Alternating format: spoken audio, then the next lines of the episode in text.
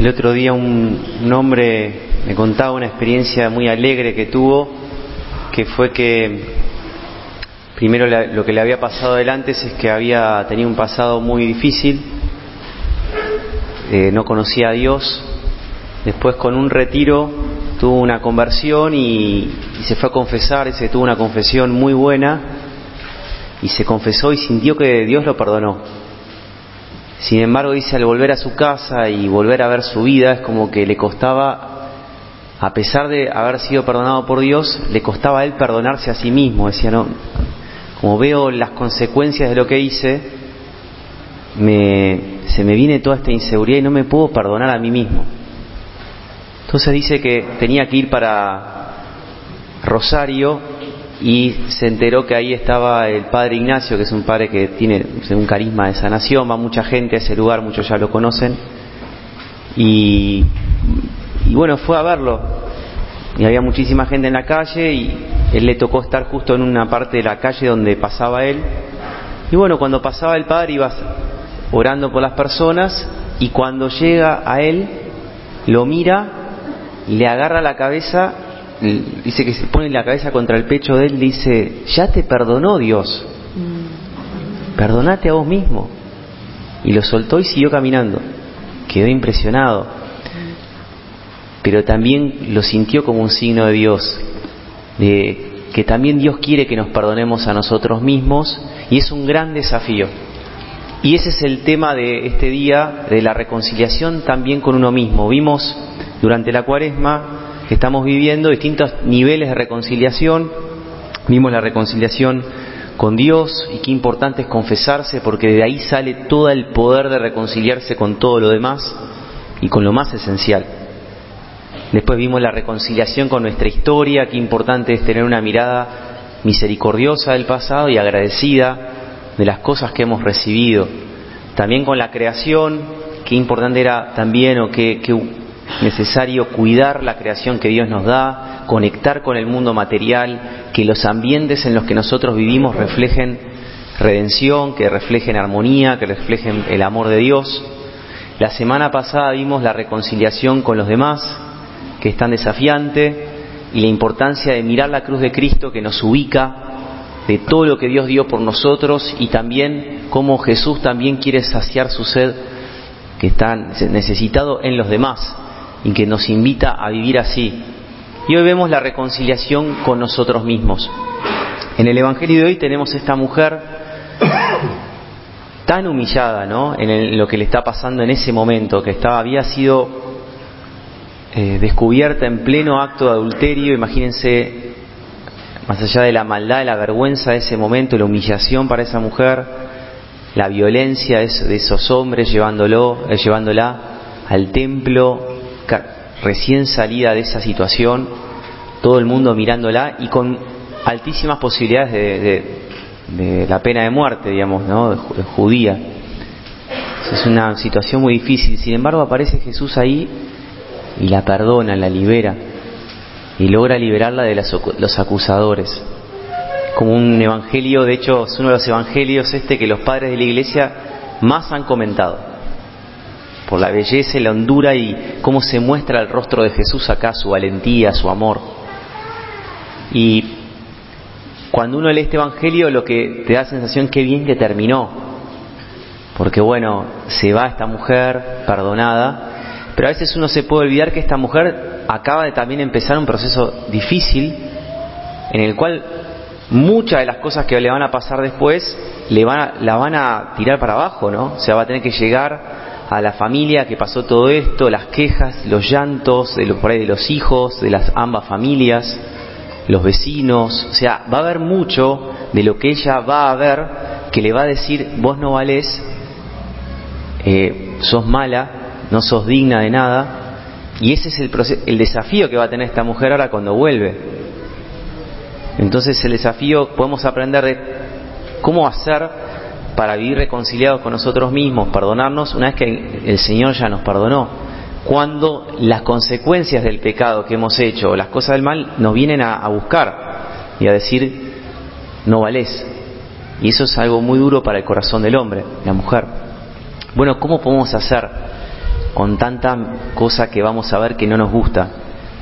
Bueno, el padre Jacques Philippe, que escribió muchos libros, dice una cosa, dice, solo bajo la mirada de Jesús podemos aceptarnos plena y verdaderamente a nosotros mismos. O sea, tenemos que encontrar que hay una mirada que es muy superior a todas las miradas que hay dando vueltas, es la mirada de Dios, que dice, y solo a través de esa mirada que es capaz de traspasar tanta maldad, nos podemos aceptar a nosotros mismos y aceptar ese perdón. Dice, necesitamos ser mirados por alguien que me diga, como Dios hizo al profeta Isaías, que tú eres de gran precio a mis ojos, eres valioso y yo te amo.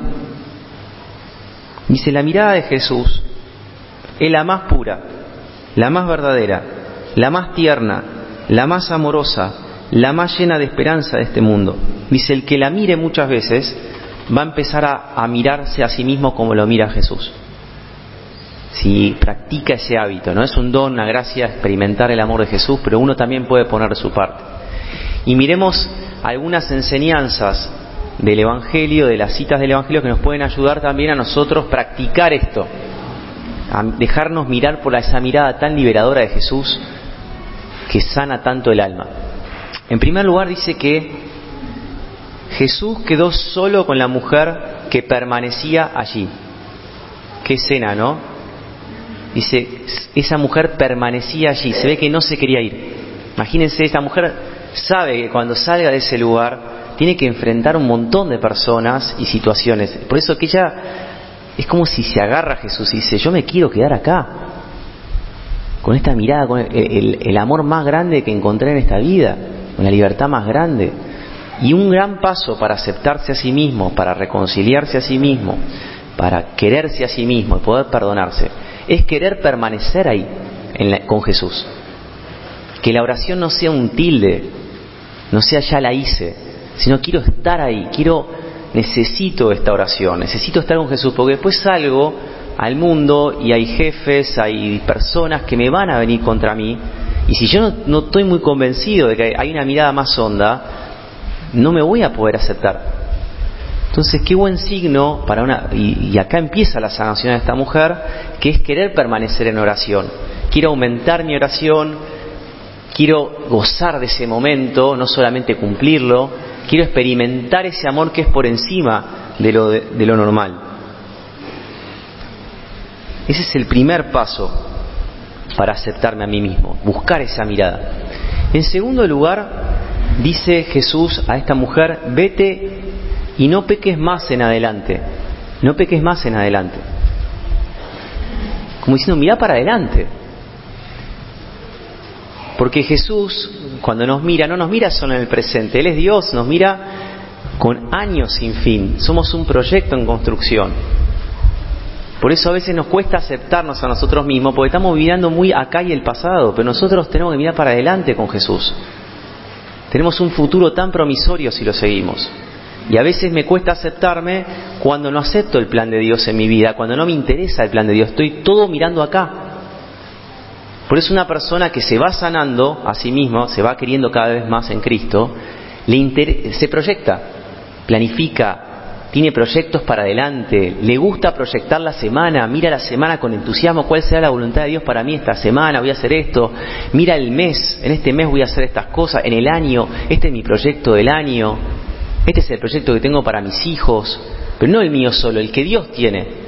Y eso te saca mucho de quedarte mirando, ay, ¿qué pasó? ¿Y qué hubiese sido? ¿Si yo hubiese hecho? No, basta. Con Jesús el plan de Dios es una alegría enorme.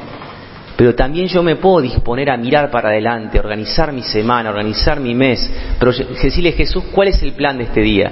¿Cuál es el plan de la semana? Y así es, sale una sanidad que viene del Señor. Y le podemos pedir, dice el profeta Isaías, no se acuerden de las cosas pasadas. No piensen, no piensen en las cosas antiguas. Yo estoy por hacer algo nuevo. Ya está germinando, ¿no se dan cuenta? Sí, pondré un camino en el desierto. O sea, mirá para adelante. Pero mirar para adelante no con, afecto, ¿sí? con, orden, con, con organizar la semana, proyectar. Y en tercer lugar, dice Jesús también le dice cuando le dice vete y no peques más en adelante también le anima a que mire la maldad del pecado. Si yo me dejo mirar por esa mirada amorosa, un sano signo de que esa mirada está entrando en mí, es que ya cada vez le tengo más bronca a eso que me hace mal, que no lo tolero tan fácil, que si eso que me está haciendo mal lo, estoy, lo empiezo a mirar como con, con más rechazo, porque me está sacando lo mejor que tengo. Sería muy insano, de quererse muy poco, mantener eso ahí. Jesús como si nos dice, cuida ese tesoro que tenés, cuídate. Es un gran signo de una persona que se va sanando, que va cuidando su vida espiritual y no le tiene miedo al sacrificio, porque está mirando un tesoro más hondo en sí mismo, que es la presencia de Dios en el alma. Y por eso también al Señor, a ella no le dice, seguí como puedas. No, no peques más, no te hagas más daño. Sos muy importante, sos valioso. Cuenta esta historia de Bosco Gutiérrez, es muy conocido, eh, un católico en México hace unos años, arquitecto de misa diaria y tenía varios, varios hijos, está vivo él todavía, y bueno, ¿qué pasó? Una, una vez a la salida de misa en la semana sale y lo secuestraron. Y lo, bueno, fue un shock, imagínense, para él, pero la venía llevando bien con su fe, como que a pesar de toda la dificultad cuando estaba encerrado la venía llevando bien. Hasta que en un momento, en un momento los secuestradores le piden, lo, amenazan muy fuerte, le dicen me tenés que dar los datos de tu mujer, de tus hijos, de todo, porque y él ahí se resiste, dice, no, los voy a, si le dio eso, les peligra la vida de ellos. Bueno, cuestión que él claudica y da todos los datos de su familia, de sus hermanos, teléfono, donde la, y así. Bueno, cuando da el papel, le entra un bajón de sí mismo. Diciendo, ¿cómo puede haber hecho eso?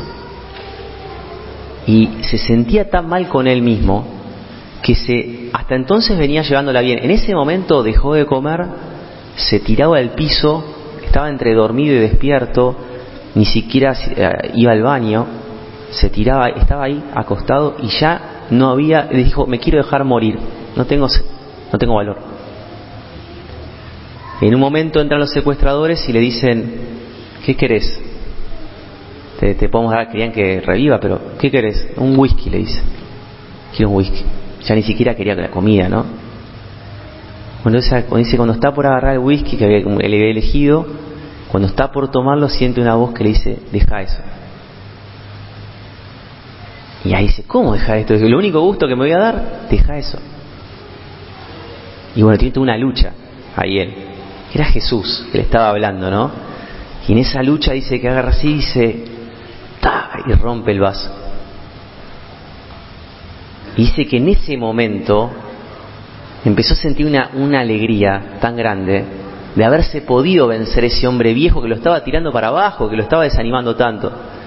Y se, y se empezó a levantar, se empezó a recuperar, empezó a mirar para adelante, a hacer proyectos, hacía deporte, incluso hasta en la celda, este, y se logró escapar, incluso milagrosamente. Y hoy da testimonios en varios lugares, hay libros de él, hay uno que se llama 257 días, este, pero está en muchos lados. Pero más allá de eso, una persona que quiere reconciliarse consigo mismo, busca al Señor, mira para adelante y también no tiene miedo de hacer sacrificios que le duelan por ahí un poco, pero porque está cuidando algo mucho más grande, que es el amor de Dios en su corazón.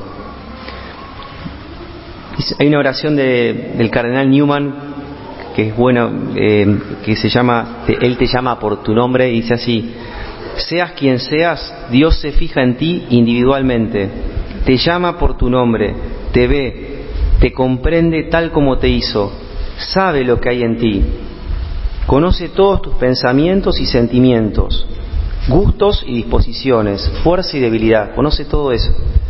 Él te ve en tus días alegres y también en los días de tristeza. Está con vos en las esperanzas y también en las tentaciones. Le interesan todas tus ansiedades, todos tus recuerdos, todos los altibajos de tu espíritu. Tiene contados los cabellos de tu cabeza y te rodea con sus cuidados. Dice, ve tu auténtico semblante, estés sonriendo o cubierto de lágrimas, sano o enfermo. Él vigila con ternura tus manos y tus pies. Oye, Él oye tu voz, el latido de tu corazón y hasta tu respiración la escucha Él. Tú no te amas a ti mismo más de lo que Él te ama.